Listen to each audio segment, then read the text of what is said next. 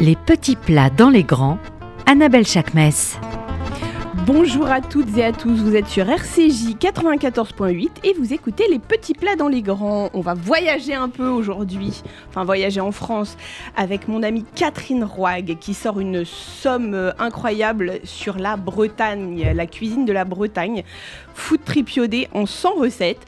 Et j'ai trouvé que une des personnes les plus adaptées pour en discuter avec nous, était le grand rabbin Olivier Kaufmann. Comment ça va?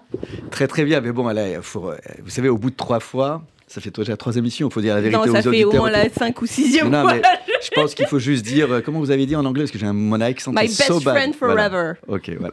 Voilà. non, mais je trouve que parfois les duos les plus improbables sont les plus justes. Oui, c'est vrai, c'est vrai, j'y réfléchis tous les soirs avant de me coucher. Et je me suis dit, quand, quand je vous ai proposé de venir euh, et de rester avec nous demain, j'ai, je, donc je, je vous, je vous ai posé la question de savoir si vous vouliez rester avec nous. Vous m'avez répondu, j'adore la Mais oui, Bretagne. j'ai- j'ai découvert la Bretagne euh, à travers son, clim- son microclimat. Et ce qui est formidable, c'est la végétation qui euh, nous donne l'impression qu'on est vraiment ailleurs. Et puis là, je vois tripioder. Et oui, je, je dis oui. Ça oxygène la Bretagne, Catherine. Ah mais c'est au-delà de ça, c'est euh, comme le dit euh, Olivier, c'est la Bretagne, vous savez, quand vous regardez une carte, c'est le nez de l'Europe et on a l'impression d'un morceau de terre qui s'avance quand même très loin dans l'Atlantique. Et donc, il y a des centaines de kilomètres de côtes en Bretagne, et donc des côtes qui sont iodées, qui sont ventées, c'est extraordinaire. Et moi, moi qui suis née là-bas, quand j'y retourne, je peux pas vous dire, j'ai un, un côté ah, de l'air, l'air qui me fait dormir, l'air qui me fait euh, euh, vraiment retrouver euh, ce pays natal, vraiment l'air de l'Atlantique breton, il n'y a, pas mieux, je vous le recommande. Alors Catherine, vous avez pour habitude de sortir des livres régionaux de cuisine régionale française. C'est le deuxième. Le, enfin, vous avez fait beaucoup d'autres ouvrages, mais vous avez fait la Provence aussi. La Bretagne, c'est vous, c'est votre histoire, c'est... euh, euh, que- quelle, est, cette volonté de mettre la France en avant? En fait, euh, ce sont, euh, je sais pas comment vous dire, Annabelle, ce, sont des choses qui m'ont un petit peu euh, euh, sauté aux yeux, qui se sont révélées comme des évidences pour moi. La Provence, qui est sortie il y a deux ans, c'est une région d'adoption pour moi, où j'ai des racines amicales, où j'ai une maison, où je, je vais beaucoup, beaucoup depuis 20 ans, 25 ans, et que je connais vraiment par cœur. C'est ma région de cœur. La Bretagne, c'est la région de ma naissance. Alors après, vous allez me dire quelle autre région Alors euh, voilà, si j'allais chercher dans mes racines, ce serait une autre région qui n'est pas française, c'est la Catalogne espagnole, puisque c'est la, moitié alors. de c'est la moitié de, de- de mon patrimoine génétique, on va dire. Oui, oui, je vous vois bien. Alors moi, je sais pas, hein, mais je vous vois bien faire l'Alsace. Ah bah bien sûr, l'Alsace, euh, j'adore, mais euh, c'est vrai que je ne connais pas bien. Mais euh, j'y suis allée avec quelques amis alsaciens que vous connaissez bien, et, parmi eux un, grand pâtissier qui s'appelle Pierre Hermé. Et c'est vrai qu'il y a des choses fabuleuses et un patrimoine gastronomique incroyable en Alsace, ce qui n'était pas le cas en Bretagne. C'est vrai. Oui, la, la Bretagne n'a pas un héritage gastronomique comme peuvent l'avoir euh, la, la Bourgogne ou l'Alsace. C'était une région très pauvre euh, historiquement. Oui, non, alors c'est juste, mais c'est quand même une région qui a un ingrédient en commun avec la cuisine juive, qui est le sarrasin. Parce que nous, chez nous, les Ashkénazes, la cacha. Non, mais c'est la- je, je me permets de me tourner vers vous, parce qu'on est un peu, pour une fois qu'on est en majorité, dans, vous voyez. Euh, la cacha, le sarrasin, c'est. C'est très. Enfin, c'est du, du sa- sarrasin torréfié, c'est ça, la, la cacha? Alors, la cacha, c'est du sarrasin torréfié, mais le sarrasin euh, lui-même, il pousse dans le monde entier. Mais c'est vrai qu'a priori, la plante euh, originellement viendrait de Chine, comme beaucoup de choses, hein, mais euh, elle serait arrivée euh, dans les régions en Lettonie, en Pologne, elle serait arrivée au XIVe siècle, alors que pour arriver en- jusqu'en Bretagne, au stade cultivé, je veux dire, hein, Mm, mm. il, il a fallu attendre le XVe siècle. Il y a une légende qui raconte que c'est Anne de Bretagne, la duchesse Anne, et, et- et- et- et plus tard reine de France, qui aurait euh, favorisé la culture du sarrasin.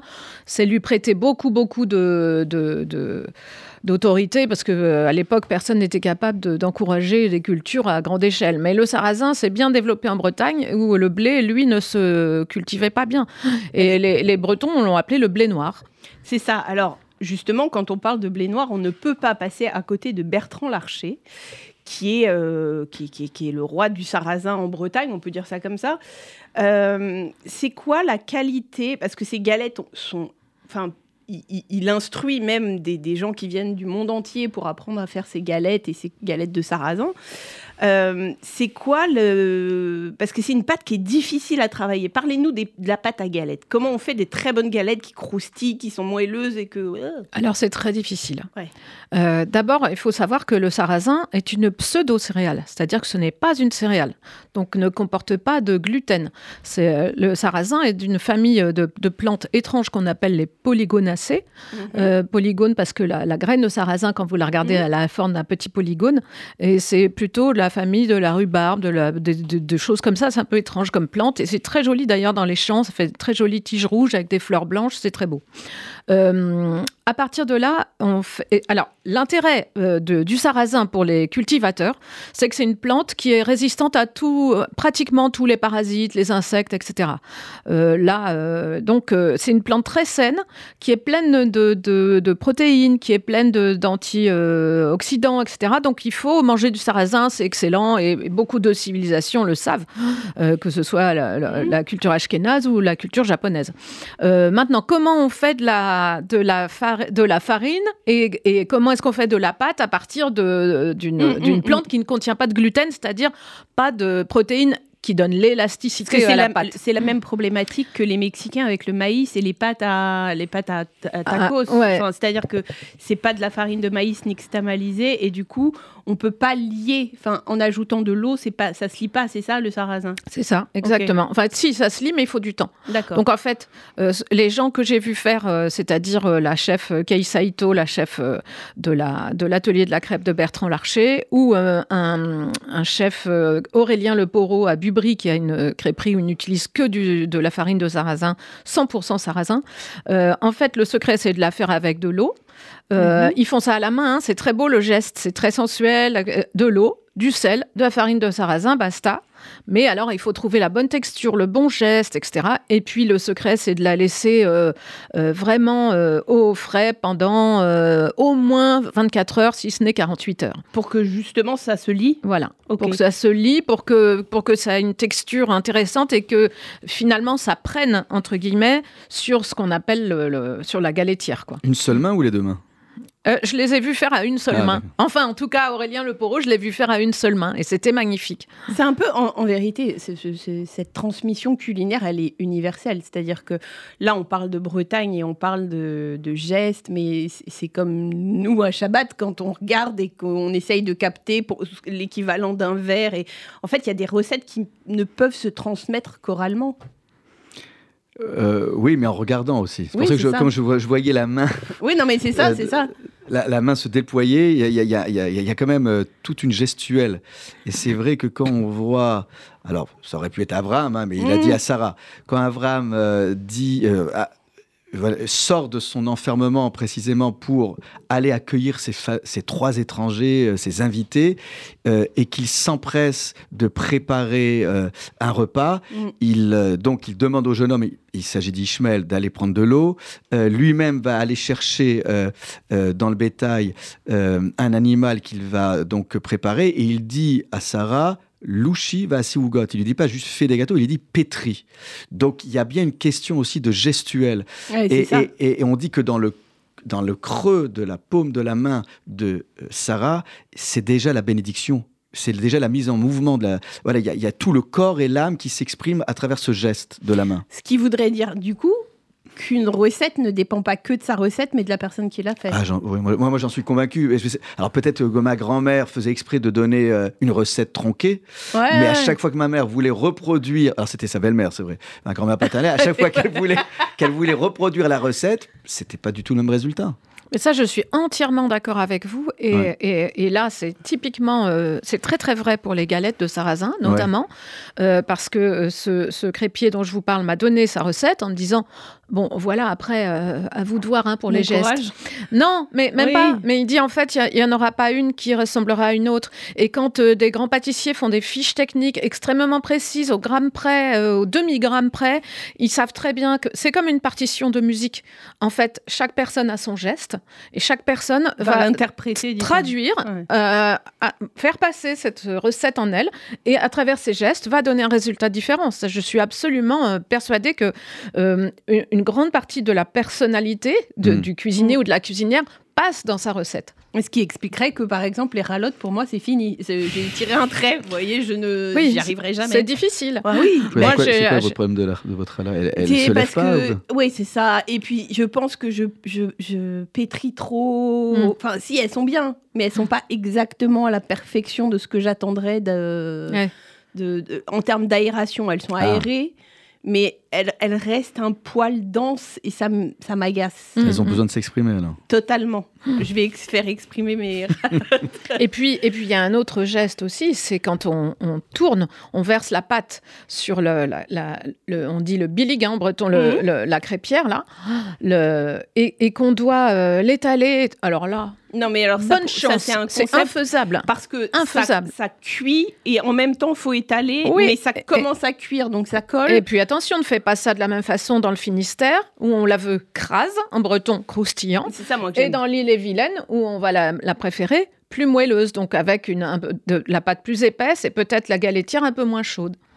Ah d'accord Voilà, donc vous voyez, il y a, il y a des écoles en plus. euh, et si vous demandez euh, une crêpe euh, euh, dans, le, dans, le, dans le nord de l'île et Vilaine, hein, une crêpe, bah oui, c'est sucré une crêpe. Bah non, euh, alors que euh, dans le Morbihan, par exemple, dites une crêpe, bah, ça peut être une galette. Enfin bon, il y a tout un. Ah ouais, un. Comme dans un- toutes les cultures, il y a plein de petites choses Ouais. comme ça qui, qui diffèrent de- de- de- d'un village à l'autre, hein, presque. Ce, ce livre est absolument sublime. On n'est pas réellement sur un livre. Enfin, si, c'est un livre de recettes, faut se Ah, Il y a une centaine de Il y recettes a une quand centaine même. de recettes, donc si, si. En revanche, c'est quand même un livre qui est esthétiquement su- sublime. Les photos sont magnifiques. Euh, les recettes, euh, le Queen Yaman, ça vient de quoi? Parce que c'est de la pâte à pain, le Queen Yaman. C'est de la farine, du beurre et du sucre. Donc euh, on ne peut pas imaginer ingrédients plus simples et je pense qu'on ne peut pas imaginer recettes plus complexes. C'est-à-dire que c'est très très difficile à faire. Mais c'est Là- comme les gâteaux au miel chez nous. Ouais, C'est exactement le- la difficile. version française des gâteaux au miel. voilà. Et d'ailleurs, c'est un gâteau qui fascine beaucoup de grands pâtissiers, qu'ils soient bretons ou pas, Mhm. parce que c'est euh, avec ces, ces trois ingrédients de, de- de base, vraiment. Alors après, attention, euh, beurre salé, hein, bien sûr, on est en Bretagne quand même. hein. Oui, Euh, oui. Beurre salé, sucre et, euh, et farine. Mais allez faire un kouign-amann, même avec la recette, je vous mets au défi de la réussir. On dit c'est Queen très Yaman difficile. ou Queen Yaman Kouign-amann, bien sûr. D'accord. ok. Non, mais parce qu'il y a un petit. Je peux dire gâteau au beurre. hein. Oui, gâteau. Les, les- les Bretons, les anciens appelaient ça l'or, l'or en beurre. L'or en beurre. Voilà. Parce que c'est, c'est, on est sur un. Ça, ça, Beaucoup, beaucoup de beurre. Le, le Queen Yaman, ça pourrait être tunisien. En termes de gras. Ah, de gras. Oui, des gras. De teneur euh, en matière grasse, certainement. Ouais, ouais, ouais. Ouais, ouais. Non, et non, en sucre aussi, hein, beaucoup de sucre aussi. hein. C'est quoi le. le... J'ai, regardé les, le, votre livre et j'ai, vu des artichauts. Quels seraient, selon vous, les, les, hum, les légumes emblématiques de la Bretagne? Il y en a beaucoup. Il y en a beaucoup et c'est une très bonne euh, et très jolie question parce que euh, la Bretagne a des terres salées un peu Mhm. et euh, les légumes s'y développent très très bien. Donc l'artichaut, naturellement, le gros artichaut Camus, le chou-fleur. Et vraiment, euh, il y a des choux-fleurs magnifiques en Bretagne, les pommes de terre. Sur l'île de Kéménès, qui est un petit îlot au large de Brest, qui est habité uniquement par un couple de cultivateurs. Ils élèvent des brebis et ils font euh, des pommes de terre, des oignons, de l'ail. Et leurs pommes de terre sont extraordinaires. Il y a aussi le fameux coco de Paimpol, qui est un petit haricot blanc euh, délicieux. Et puis, bien sûr, l'oignon de Roscoff, qui est un, oignon- un oignon un peu rosé et qui est excellent et qu'on trouve vraiment facilement partout. Alors cet oignon de Roscoff, j'ai vu une recette que je cherche, que j'ai trouvée très très intéressante. Euh, quelle est sa, sa particularité? Parce que c'est un oignon qui est, on peut le dire, comme l'oignon de Cisco en Corse, qui est un oignon particulièrement euh, reconnu. euh, Oui, il a, je crois qu'il a, je ne sais plus si c'est une IGP ou une AOC, mais en tout cas, il a, une, il a un, un label attestant de son origine bretonne Etc. Il, est, il pousse très bien en Bretagne, il est rose, il est assez gros et il est très doux, assez doux. Ok. Voilà. Et il a un goût vraiment raffiné et tout, puis il l'utilise. Il est... quoi Je pense que vous pouvez. oui, vous pouvez, mais bon, a priori, là, dans les recettes que, dans lesquelles il est utilisé, il est cuit. Mais bien sûr, on peut le manger cru. Il y a, j'ai vu aussi, euh, alors l'île de Groix pour moi c'est un lieu juste euh, hors magique. Il y a de la mm. poutargue à ah l'île de Groix, ouais. J'ai trouvé de la poutargue fumée. Ben, c'est la poutargue dont je parlais l'autre jour avec des lobes euh, ah oui. gros comme ma main. Et il y, y, a une recette qui m'a vraiment interpellée, qui est une recette aux fenouilles sauvages. Parce que la végétation de l'île de Groix, c'est ça en fait. C'est en fait, la végétation de l'île de Groix est particulière et euh, parce que la géologie de l'île de Groix est particulière, le climat aussi, euh, et on trouve beaucoup de fenouilles sauvages effectivement là-bas. Et, c'est, mais à vrai dire, comme euh, sur beaucoup de littoraux atlantiques hein, de, mhm. l'Ouest. Donc vraiment, et ça, c'est, vrai que en fait, elle est réalisée. Il suffit de faire infuser du fenouil sauvage qui a un parfum fort et mhm. très très anisé dans, dans une, une crème comme ça pour en faire une tarte aux fenouil. Et le chef qu'il a fait euh, tient un restaurant magnifique qui s'appelle le Bistro Bao à Groix et qui cuisine magnifiquement le poisson. Mais alors, je sais que c'est une ville qui vous tient euh, particulièrement à cœur. Lorient et l'agglomération de Lorient, c'est euh, on, ne s'attend pas à ce qu'on va trouver là-bas. Alors, je ne sais pas ce que vous voulez dire par là. Non, mais moi j'ai été j'ai été invitée dans cette ville et j'y suis allée en parisienne. J'y suis allée en me disant bon, on va aller voir. Mais je suis, je suis rentrée chez moi avec des milliers d'odeurs, de, saveurs. De, D'abord, l'Orient, c'est un, des plus grands ports de pêche de France. Hein. vraiment, il y a, y a, des poissons euh, extraordinaires dans, dans, cette région. Euh, il y a euh, un restaurant magnifique à Lorient qui s'appelle Source, bah tenu par le chef Nicolas Le Tyran, qui est un cuisinier hors pair, vraiment de, très, très, très haut niveau. L'Orient, il y a aussi une histoire magnifique avec une épice, parce que l'Orient, c'est... Alors, parlons-en, parce que cette épice, c'est assez incroyable. En fait, il s'agit du curry gosse. Gosse, comme euh, on dit un gosse, un enfant. Euh, mais euh, ça n'a rien à voir avec un enfant. En fait, l'Orient a été fondé par les services de Louis XIV pour être la, le, comptoir de la Compagnie des Indes en 1666. Et le premier bateau qui, qui, qui qui est parti de l'Orient vers les Indes s'appelait le Soleil d'Orient et il a donné son nom à la ville. Donc beaucoup de navires revenaient avec des épices d'Inde, de Pondichéry, etc. Et en toute logique, bah, des épices de là-bas. Et puis la légende raconte qu'au 19e siècle, un naufragé indien aurait été recueilli par un pharmacien lorientais, un certain Monsieur Gosse, et lui aurait donné sa recette personnelle de curry qui serait devenu le curry. Donc euh, la recette est toujours secrète, le brevet est déposé, on peut toujours trouver cette, euh, cette épice, ce mélange d'épices en pharmacie à Lorient et aujourd'hui dans les épiceries fines aussi. Et il accompagne très très bien euh, beaucoup de choses, que ce soit notamment les poissons, notamment les poissons et, les produits de la mer. Ça a quel genre de saveur? Comme un curry, pas très, pas très fort, pas très pimenté, je veux dire, avec une très forte note de clou de girofle. D'accord. C'est très très bon. Hein.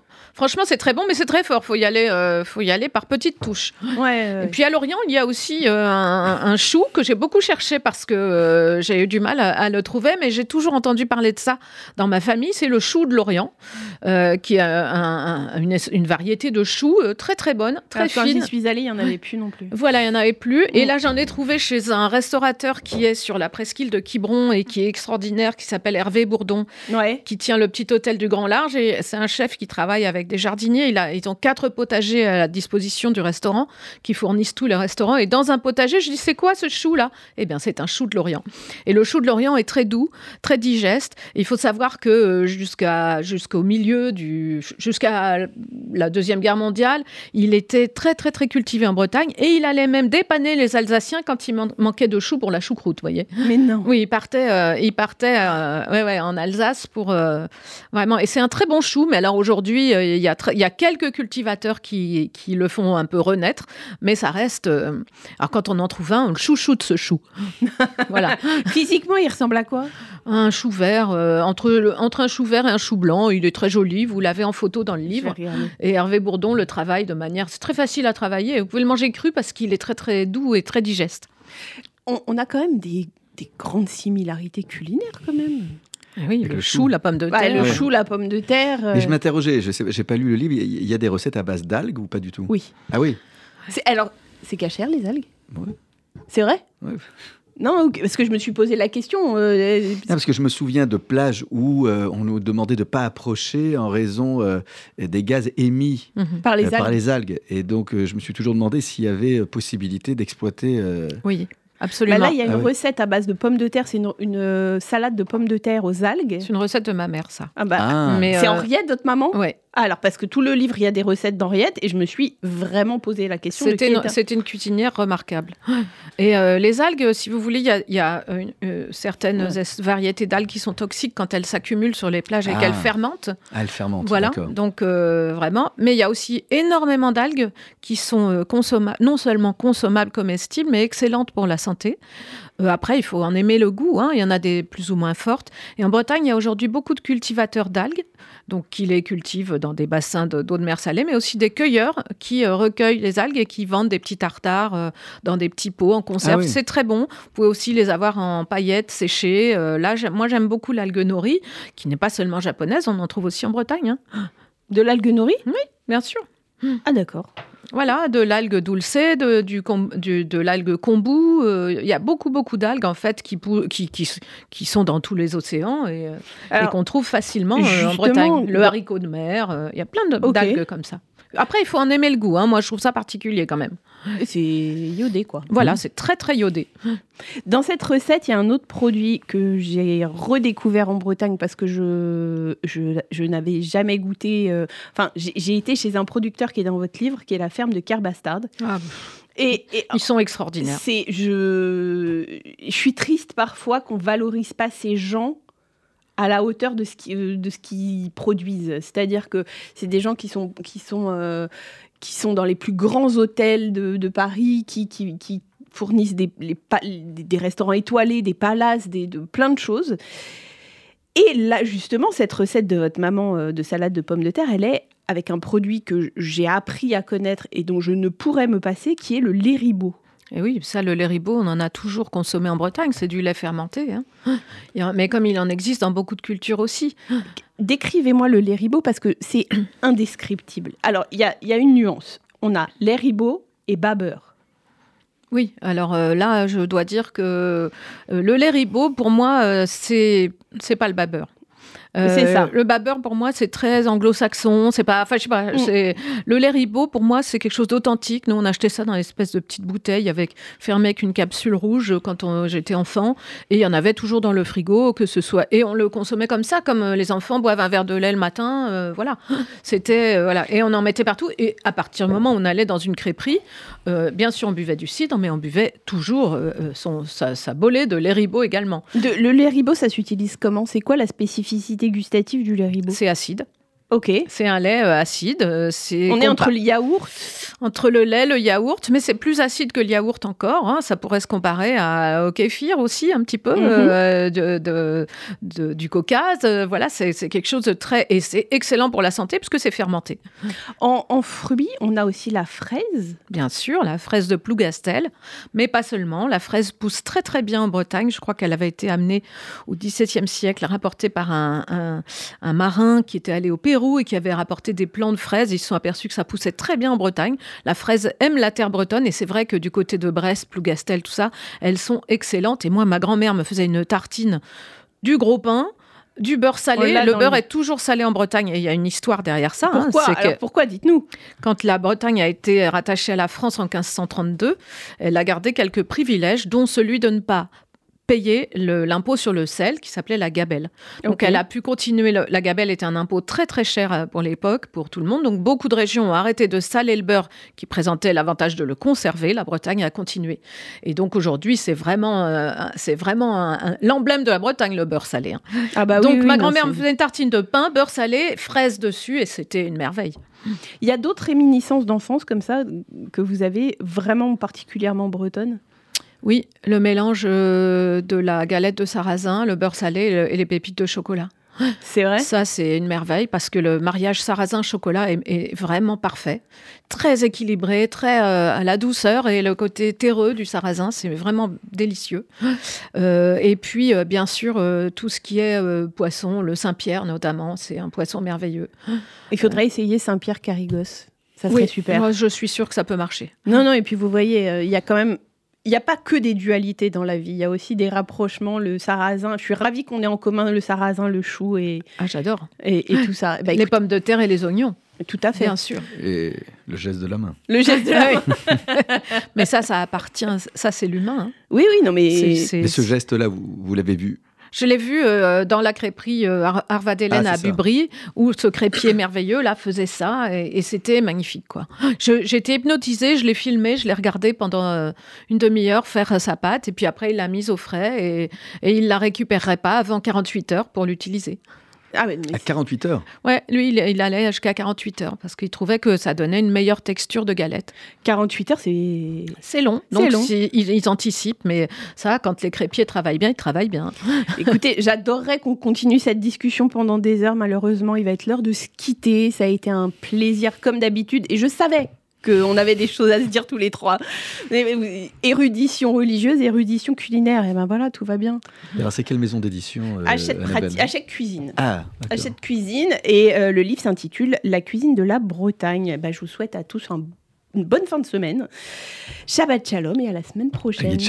Ouais. Merci beaucoup. Au revoir.